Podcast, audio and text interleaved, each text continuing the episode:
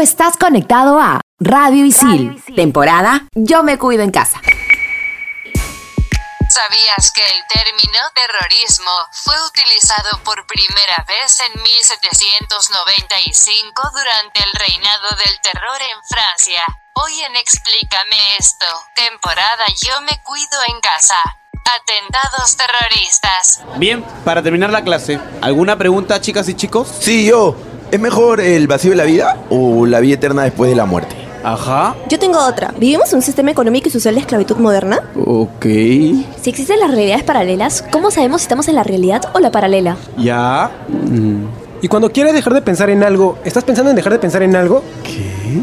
¿Qué? Bueno, estoy seguro que para todo esto hay una explicación. ¿O no? Aquí empieza Explícame esto por Radio Isil.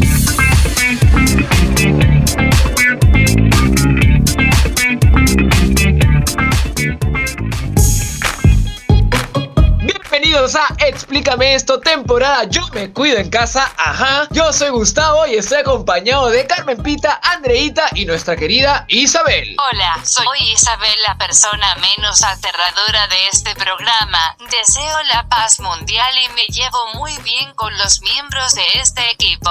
Ja, ja, ja, ya no. Ya dejaron de grabar, ¿verdad? Ay, es que estos tres me caen. Ay, creo que siguen ahí. Hola, hola, hola, Andreita, Carmen Pita, adelante, por favor. Por fin, Isabel, ¿te caemos bien o te caemos mal? ¿Cómo están, chicos? Hola Carmen Pita, hola Gus, hola Isabel. Bueno, yo odio a Isabel y creo que esto es conocido por todos, así que no voy a decir nada al respecto. Yo todas las semanas digo que algún día la vamos a desconectar. El día que yo me tenga que ir, yo por lo menos me llevo un cable de ella o algo, te lo juro, pero la tengo que dejar así mal hecha, no sé. Chicos, ¿y ustedes sabían que en Francia había sido el término terrorismo? Yo no lo sabía, por ejemplo. Buen dato, Isabel. Es lo único bueno que hace Isabel. Quiero creer que tenemos que dejarla, quizás, quizás, pero hay que pensarla bien, porque esa información también podemos sacarla nosotros. Y empezamos con nuestro querido programa. Según la RAE, el terrorismo se entiende por la dominación por el terror, a la sucesión de actos de violencia para infundir el terror y a la actuación de bandas organizadas que reiteradamente y por lo común de modo indiscriminado pretenden crear alarma social con fines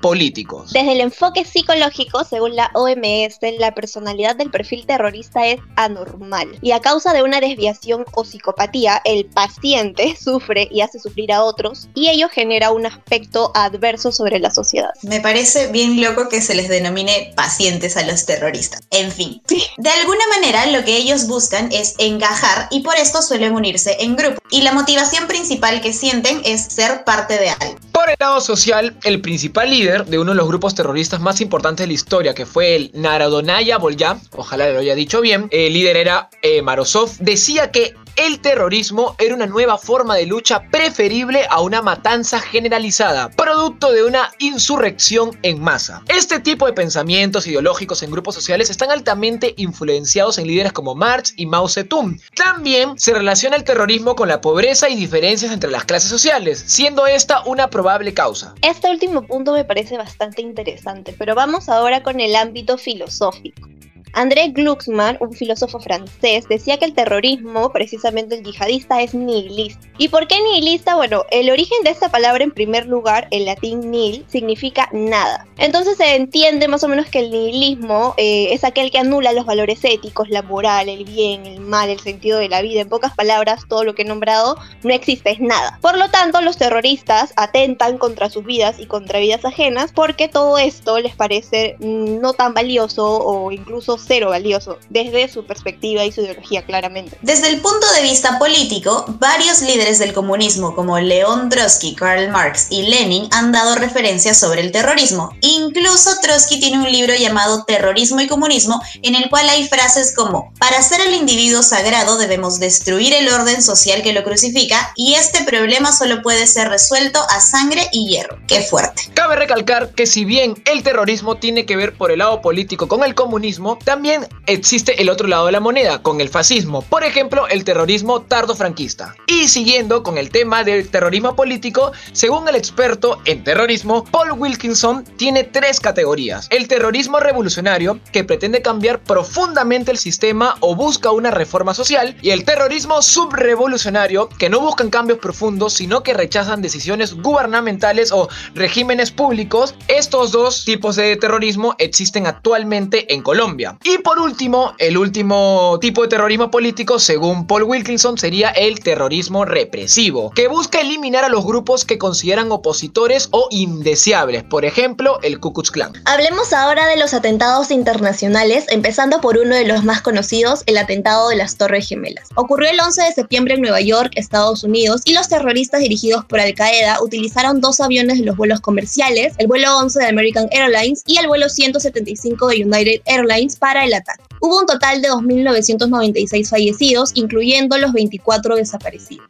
Otro atentado bastante conocido es el atentado contra la red de trenes de Madrid. Fue el 11 de marzo del 2004 en Madrid, España, cuando un grupo de terroristas yihadistas secuestraron cuatro trenes de la red de cercanías de Madrid y explotaron varias bombas. Hubo 2.000 heridos y 193 fallecidos. Ya que este hecho ocurrió muy cerca de las elecciones generales del 2004, los partidos políticos más relevantes de ese entonces, que eran el Partido Popular y el Partido Socialista Obrero Español, fueron muy vinculados a los atentados. El juicio sobre los responsables de este ataque aún sigue abierto y en proceso, así que veamos qué es lo que dice la justicia española. Otro atentado fue contra la ciudad de París en Francia, que fue el 13 de noviembre del 2015. Varios terroristas del grupo Daesh, Estado Islámico, organizaron un ataque colectivo que fueron explosiones y tiroteos en diferentes zonas de París por aproximadamente cuatro horas. El Estado Islámico, Daesh, confirmó que el ataque fue debido a la participación francesa en la guerra contra el Estado Islámico. Hubo 400 heridos y 138 fallecidos, incluyendo al grupo terrorista. Al día siguiente del atentado, el presidente de Francia declaró tres días de luto oficial en conmemoración a las víctimas de aquel terrible hecho. También está el bombazo de Oklahoma en Estados Unidos, el cual ocurrió el 19 de abril en 1995. Tuvo como líderes a dos ciudadanos americanos, Timothy McVeigh y Terry Nichols, quienes utilizaron un camión bomba como arma principal en el edificio federal Alfred P. Murrah como protesta en contra del gobierno federal. Hubo 800 heridos y 324 edificios dañados, fallecieron 168 personas y luego de la demolición total del antiguo edificio Murrah, se inauguró el Oklahoma City National Memorial en honor a las víctimas.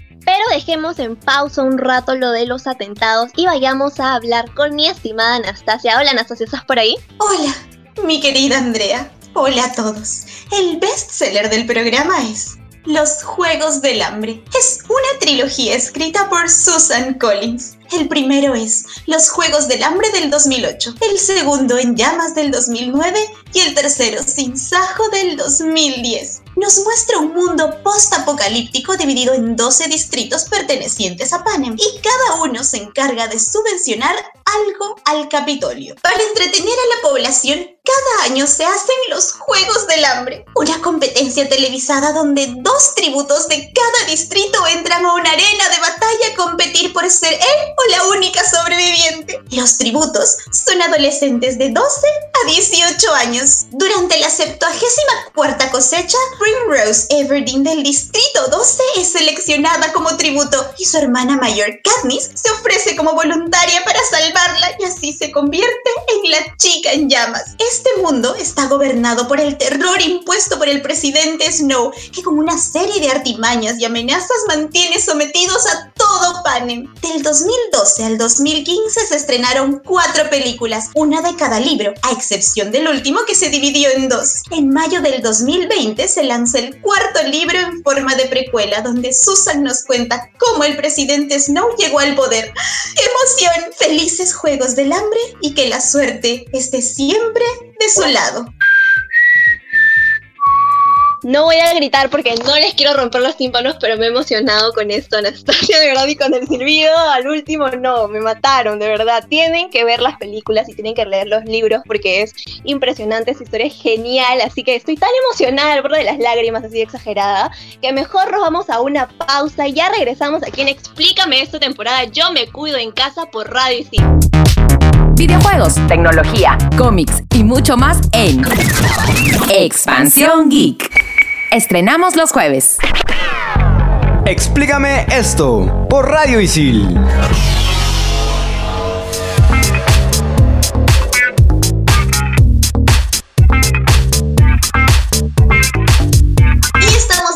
Aquí en Explícame esto por Radio Isil. Estamos hablando de atentados terroristas y tenemos una frase que nos ha dejado boquiabiertos a todos. Aquel que no conoce su historia está condenado a repetirla. Frase de Napoleón Bonaparte que además le han repetido un sinfín de filósofos a lo largo de toda la historia. Chicos, ¿qué opinan de esta frase? Esa frase es muy cierta, Carmenpa. Incluso, no sé si han ido al lugar de la memoria aquí en Perú. Una de las razones por las que se hizo este lugar fue justamente porque muchísimos universitarios no conocían toda la historia del terrorismo aquí en Perú. No sé si es que ustedes han ido. Sí, yo he ido también al Museo de la Nación, una colección se podría decir sobre el terrorismo que te explicaban todo. Ahí por ahí en producción ya me dijeron en Yanapac, correcto. Si bien recuerdo fue por también un trabajo de ISIL, así que me anda un poquito de nostalgia, pero es correcto, es correcto. eh, aquel que no conoce su historia está condenado a repetirla. Napoleón lo dijo y siempre se repetirá porque hay que aprender de nuestros errores, lo queramos o no. Exacto, hay que tener siempre presente todo lo que ha pasado en nuestro país. Isabel, hace un rato que no te escucho, creo que tienes algo que contarnos.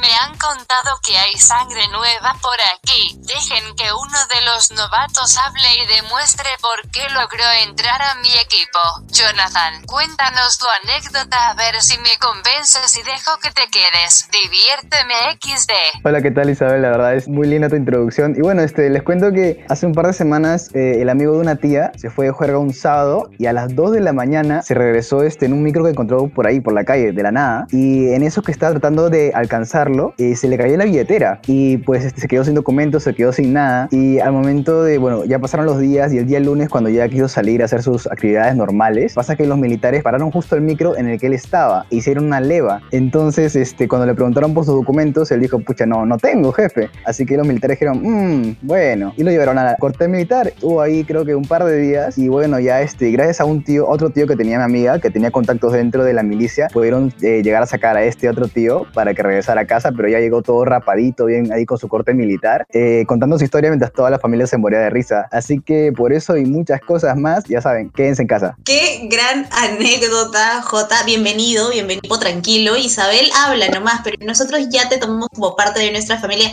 Y sí, quédense en su casa si no quieren que los rapen, si no quieren que les hagan hacer ranas, respeten la ley, por favor. Yo sí necesito una rapada urgente, ¿ah? estoy bien pelucón, estoy regresando a, a volver a ser Jesucristo. Pero sigamos con el tema. Ahora hablemos de atentados nacionales. Uno de los más famosos, lamentablemente, fue el de la calle Tarata. Se realizó el 16 de julio de 1992. El objetivo principal era dejar los vehículos con 500 kilos de explosivos en la agencia de banco de crédito que se encontraba en Avenida Larco. Pero debido a la alta vigilancia que había, fueron llevados a la calle Tarata. Hubo 25 muertos y 250 heridos. El responsable de este atentado terrorista fue Sendero Luminoso y entre los organizadores estaban Abimael Guzmán y Eleni Parraguirre, cabecillas de Sendero. Dos años más tarde, en el mismo lugar donde ocurrió el atentado, se inauguró el Paseo de la Solidaridad y un monumento en memoria de las víctimas en donde está grabada la frase. Aquí nació un Perú unido y solidario por la paz. Definitivamente en ese momento fue que todos nos dimos cuenta de que de verdad estaba pasando algo mal en el país y da un poquito de pena que recién hayamos tenido que esperar tanto tiempo.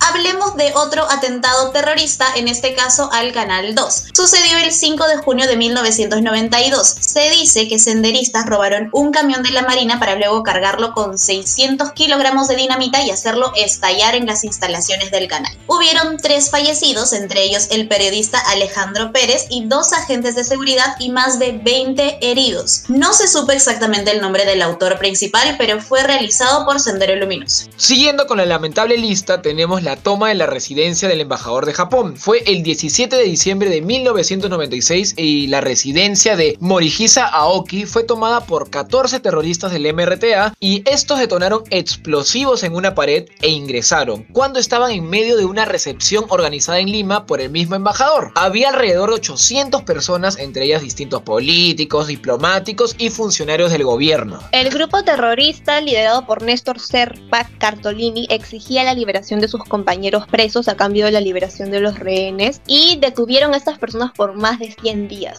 Finalmente, el 22 de abril de 1997 se realizó el operativo Chavín de Guantar, en el cual 150 comandos militares ingresaron a la residencia y liberaron a los rehenes. Este operativo ha tenido bastantes reconocimientos, incluso hay un documental que se llama Rehenes.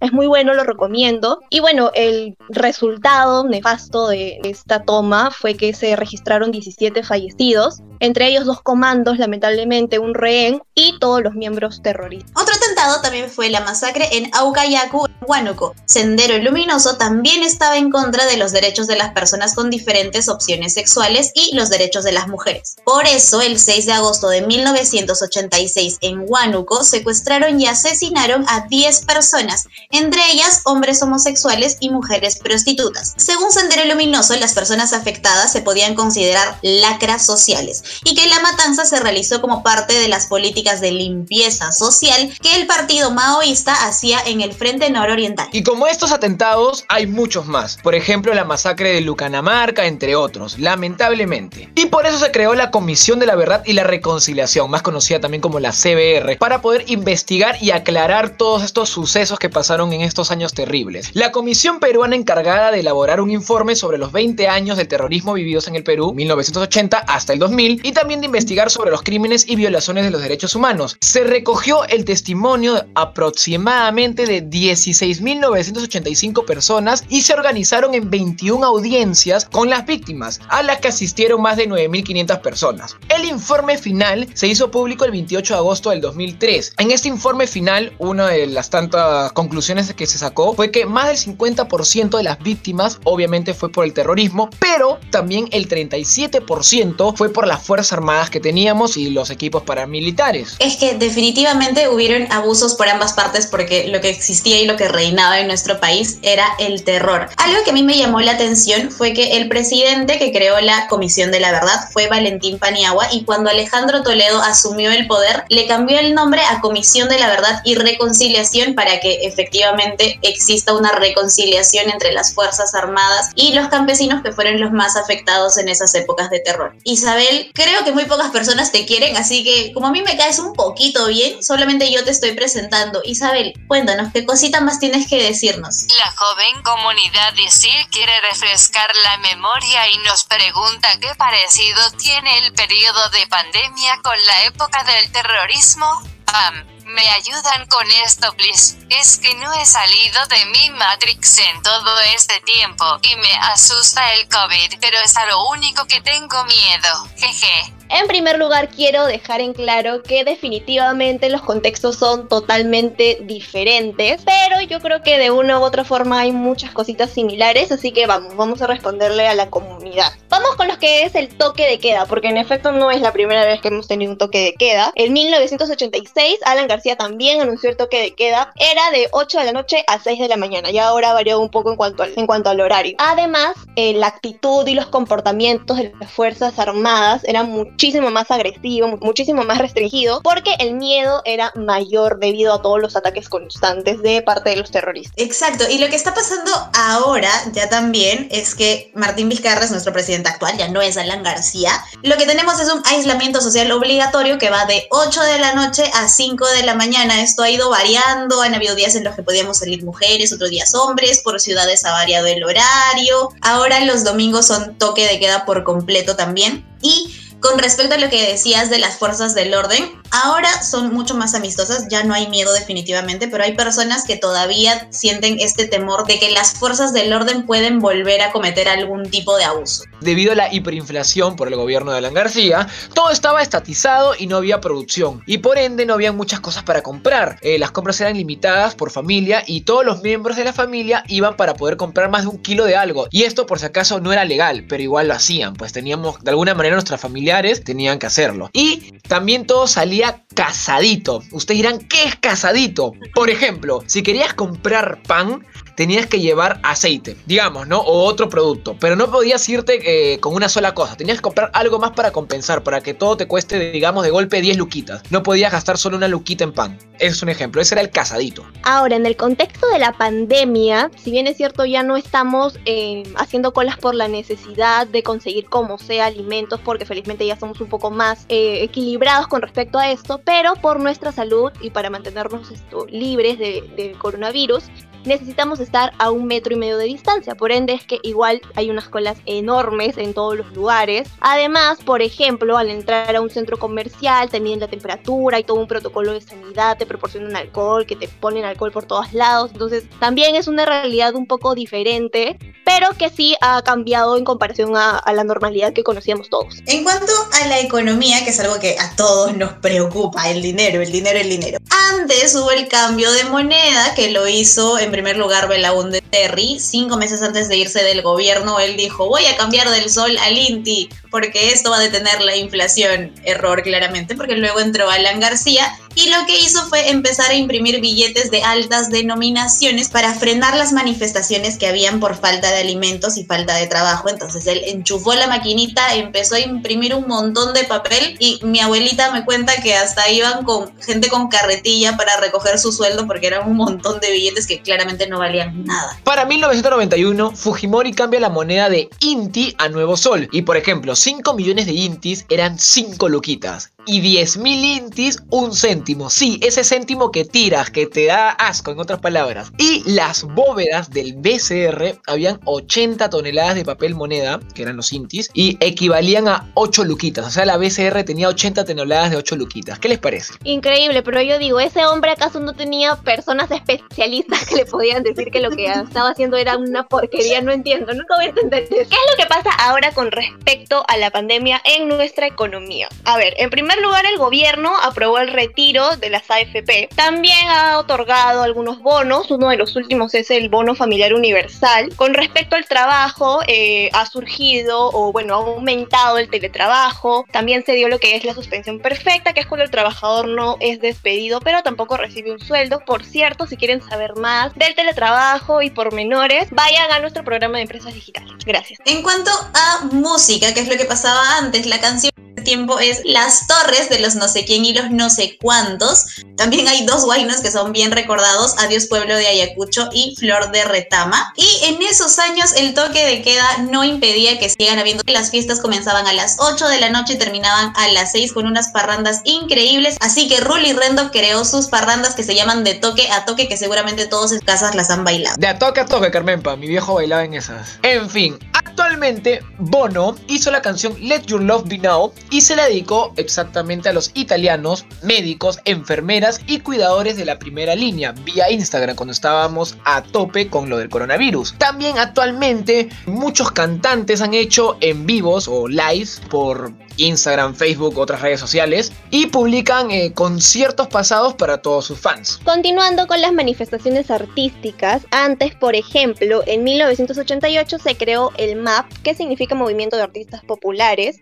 y básicamente eran artistas que apoyaban la lucha de Sendero Luminoso y se presentaban clandestinamente, por ejemplo, en universidades, en comunidades en las que Sendero tenían el control completo, locales del PCP, etc. En la actualidad, casi todos los medios se han adaptado, como por ejemplo lo que contó Gus de los conciertos online, hay también teatro online, se transmiten grabaciones de obras pasadas, o se han creado obras con temática de cuarentena o de grabaciones entre amigos, videollamadas. La verdad es que la adaptación artística ha sido bastante interesante. Chicas, Ahora vamos a hablar sobre los hábitos adquiridos debido a la coyuntura. Pero antes, antes, antes, cubrirse el, rostro con pasamontañas, por ejemplo, ¿no? O pañuelos con siglas de MRTA, obviamente, o Sendero Luminoso, era delito, sí o sí, obviamente, ¿no? Y las manifestaciones eran de dos tipos. En un inicio, por falta de alimento y trabajo, y luego en pro de la paz. Ahora, cubrirse el rostro con mascarillas y con todo es obligatorio. De hecho, si sales sin mascarilla y sin esos protectores faciales, te ponen multa. Otra cosita que a mí me ha llamado la atención es que todos salían a las 8 de la noche a aplaudir en sus ventanas. Es una costumbre que la hemos copiado de Italia. A las 8 de la noche comenzaba el toque de queda y como buenos todos salíamos a aplaudir a nuestras ventanas, a todos los que nos cuidaban. Yo nunca salí, por ejemplo, lo siento por eso, no sé si alguien haya salido. Otra cosa también era poner música para que todos tus vecinos se alegren. De repente ponías música que no les gustaba, yo no sé. Y TikTok ha sido increíble para divertir a mucha gente, se ha vuelto en una plataforma donde las familias enteras suben sus videitos Así que bien por ellos que se divierten juntos. Me has hecho recordar que en plena cuarentena había aquí uno en el edificio cerca de mi casa que ponía su parlante a todo volumen a escuchar al Sambo Cabero. Y yo normal ya, pero ah, ya me empecé a hartar un poquito. Y con esta hartada que les acabo de comentar, regresamos el próximo bloque y con mucho más aquí en Explícame esto, temporada Yo me cuido en casa por Radio Isil. Explícame esto por Radio Isil.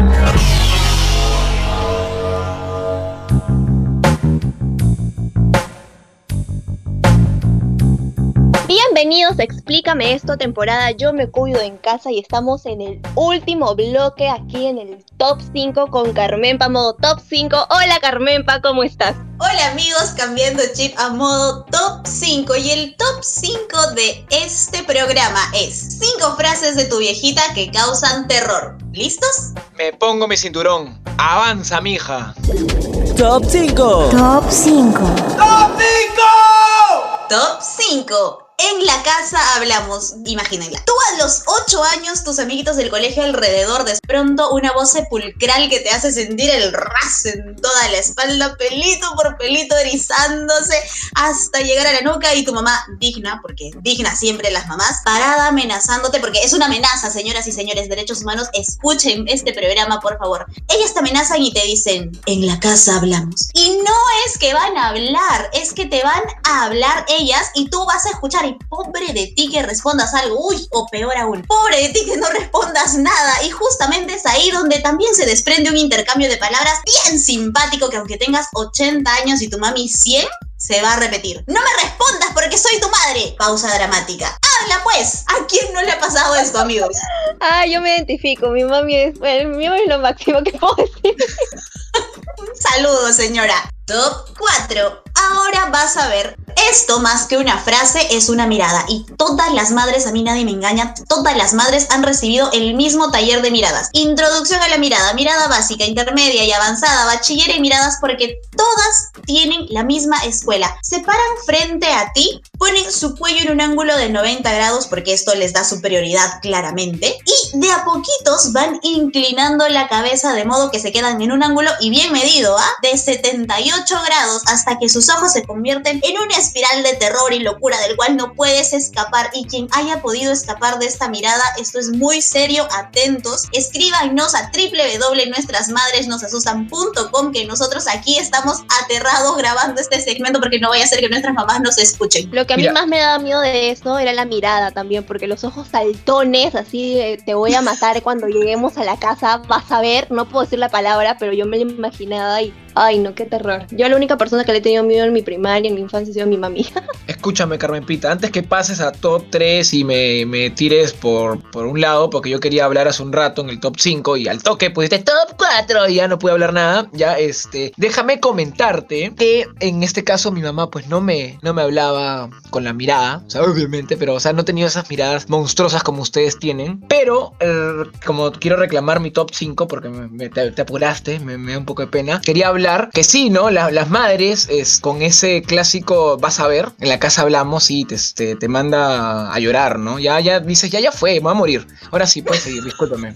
Muchísimas gracias por permitirme seguir. Top 3. La cuenta regresiva. ¿A quién no le han hecho esta cuenta mientras estaban en medio de un berrinche? Tú pataleando por un heladito y tu mamá, cálmate, hijita, es que no tengo plata, mañana te compro. Y tú, no, mi helado, mamá, auxilio. Entonces, tu mamá se paraba y contaba, uno, dos, y automáticamente en el dos tú te parabas, adiós lágrimas, adiós ganas de comer heladito, adiós todo. Tu mamá nunca llegaba al tres. No sé ustedes, amigos, pero yo le he preguntado a mi mamá, ahora que ya soy grande, ¿no? Y ya no me cuenta uno, dos, ya no me amenaza, bueno, me amenaza, pero de otras formas, pero ya no me cuenta, ¿qué hubiera pasado si llegaba al 3. Y ni ella misma sabe qué cosa hubiera pasado. De hecho, ella tenía más miedo que yo de llegar al 3. En mi caso, yo era bien malcriado. Esperaba que llegara al 3 y, ya y cuando llegaba al 3 me iba corriendo. Y ya veía que corría, corría atrás de mí con algo y decía, no, no, no, no, pero ya me, mataba de la risa. Y dije, llegué al 3, jajaja. Confirmo, confirmo. Yo también era bien retadora. Ya después, ya, o sea, yo le tenía miedo, pero también me gustaba retarla. Así que confirmo lo de gusto. Top 2. ¿Te manda sola?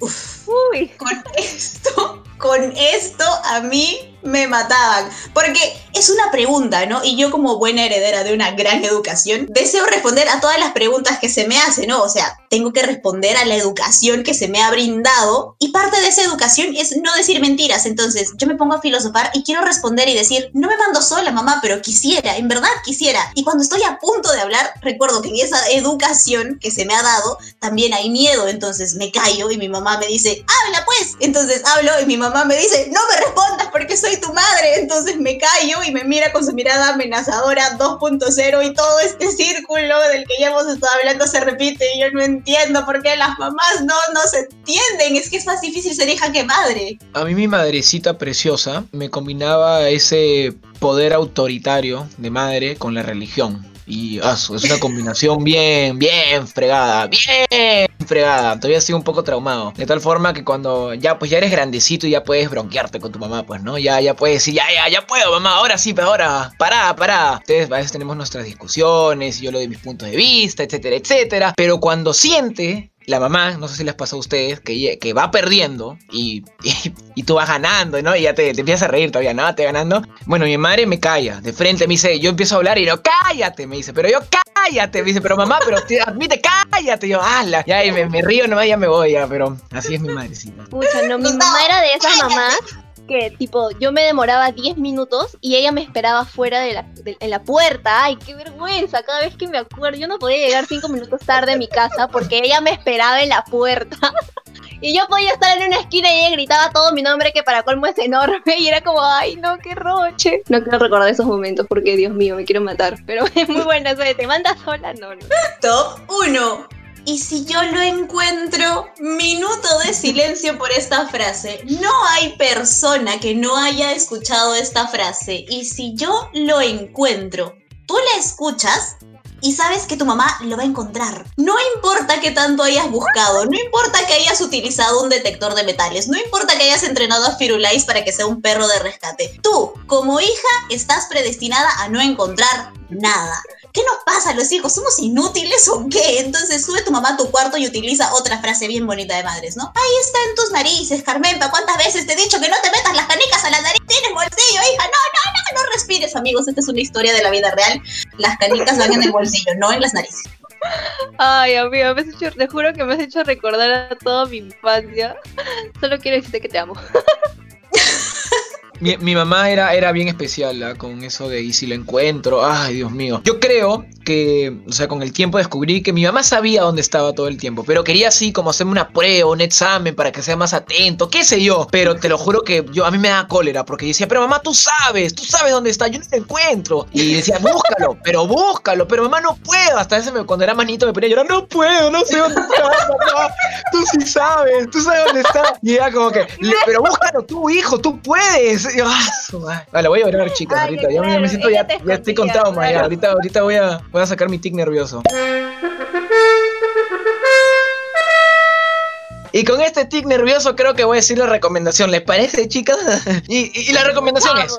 Me preparo, a ver. Y recuerda que tus viejitos antes se ponían a coches bombas para poder estudiar y tú durante esta pandemia solamente tienes que conectarte al Blackboard desde la comodidad de tu cama y encima te queda jato. Y si quieres contar verazmente la historia del terrorismo en el Perú, estudia la carrera de periodismo en ISIL y aprende haciendo. Y este ha sido nuestro programa de atentados terroristas. Yo he aprendido muchísimo y he refrescado sobre todo en la memoria. Espero que ustedes también, chicos. Cuídense mucho, nos escuchamos en el futuro.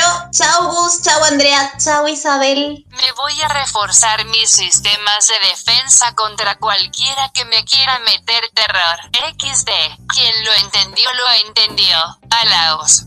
Qué fuertes declaraciones, Isabel. Cuídate. Chao, chicos. Chao, chao. Explícame esto por Radio Isil. Tú estás conectado a Radio Isil, temporada Yo me cuido en casa.